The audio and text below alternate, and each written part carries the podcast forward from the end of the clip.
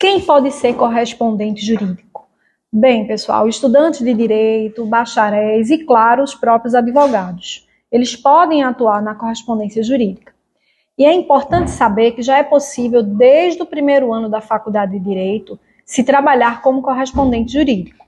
E os bacharéis que até então poderiam se sentir, nesse início de carreira, um pouco deslocado, na correspondência jurídica eles vão ter uma grande oportunidade de manter a chama do direito vivo até a aprovação na ordem.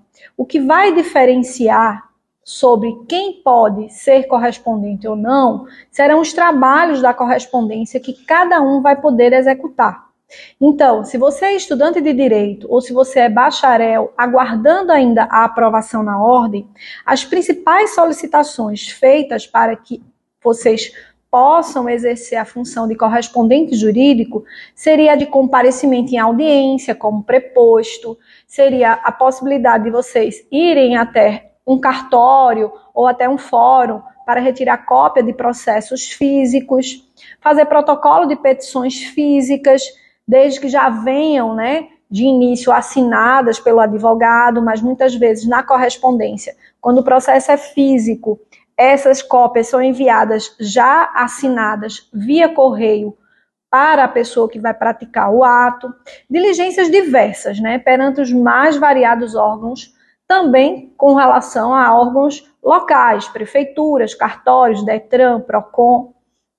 Já se você é advogado, além dos trabalhos que o estudante e o bacharel podem realizar, como correspondente jurídico, se você tem a OAB, você também pode ser chamado a comparecer a uma audiência como advogado para aquele ato, né? acompanhando uma testemunha, acompanhando uma busca e apreensão local, né? uma perícia feita na, no teu estabelecimento, no teu domicílio.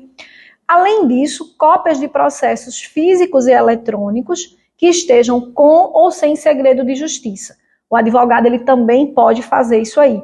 E o protocolo né, de processos também físicos, e aí a novidade, processos eletrônicos também. Então, o advogado ele pode também ser chamado para fazer protocolo de processos eletrônicos. E o final, despachar junto ao magistrado.